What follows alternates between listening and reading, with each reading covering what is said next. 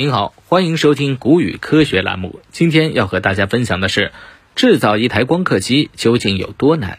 在通信和网络相关领域中，芯片起着至关重要的作用。我们常说的芯片，也就是集成电路，是指通过一系列特定平面制造工艺，将各种元器件集成在一块半导体单晶片上。并封装在一个保护外壳内。这种复杂的电子系统能执行特定的功能，而整个芯片制造流程最复杂也是最前沿的，莫过于光刻机。光刻机的原理非常的简单，和胶片相机的原理很相似。光线通过刻有电路图案的板子，我们可以叫做眼模板，硅片上的光刻胶曝光。曝光后的光刻胶会发生性质变化，从而掩盖模板上的图案，复制到硅片上。原理很简单，难的是如何实现更精确的光刻。光刻机也分为三种，第一种是接近接触式光刻，也是结构最简单的光刻机，将眼模板与被刻基片尽可能接近，然后紫外光。会对光刻胶进行曝光，它最大的问题在于，如果要制造芯片，就必须制作同等精细度的眼模板。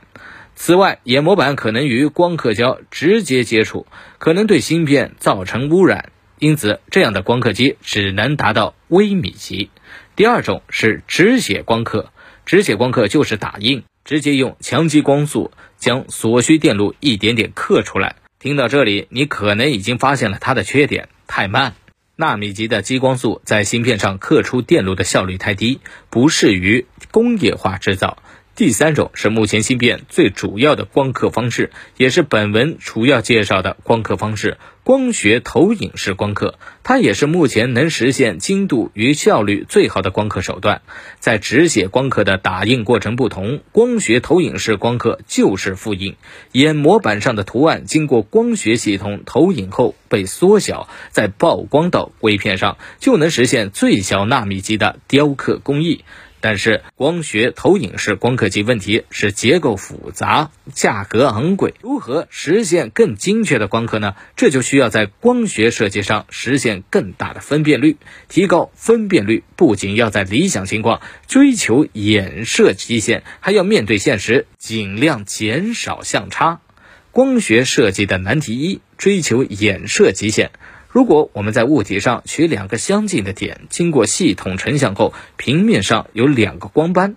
当两个点逐渐的靠近，两个光斑将逐渐变成一个光斑。这时我们就无法区分一个点的成像还是两个点的成像，就是分辨率不足的体现。要区分成像的究竟是一个点还是两个点，需要一个准确的边界值，这就引入了瑞利判据。瑞利判据就是当两个物体间距小于最小分辨的宽度时，成像系统所成的像将无法分辨这两个点，而把它们当作一个点。这个边界也被称为衍射极限。如果光刻超过了衍射极限，而刻熟出的芯片不就那么精确了？自然无法实现设计的功能，因此科学家就努力在衍射极限的边缘反复试探。根据瑞利判据的公式，想要提高分辨率，要么减小光源波长，要么提高数值孔径。无论哪一种方法都难如登天。光学设计的难题二。精确成像，在现实中，除了要尽力追求衍射的极限，还要严格控制相差。相差可以理解为理想的成像与实际成像的差距。控制相差一般需要很多透镜共同作用。例如，一个单反镜头有五到七枚透镜共同成像，那光刻机需要多少枚镜头呢？答案是二十九枚。近六十个光学表面，最大直径达到八十厘米，五百公斤的重量。组成了 DUV 光刻机的投影物镜，并且每一枚镜头的平整度非常高。如果将镜头放大到中国从东到西距离那么大的直径，加工产生的高低起伏误差比乒乓球的直径还要小。所有的镜头都只是为了尽可能完美的成像，将眼模板精确地复刻在芯片上。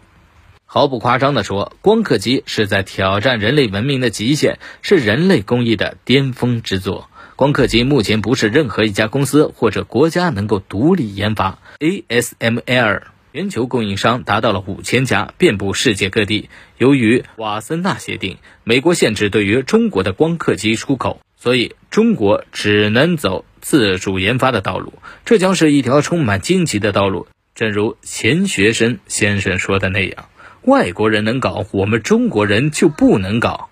原子弹如此，光刻机也如此。”甚至连 ASML 总裁都说，只要十五年，中国就可以自主生产。届时，ASML 将失去所有的中国市场。好了，今天的分享就到这儿，我们下期节目再见。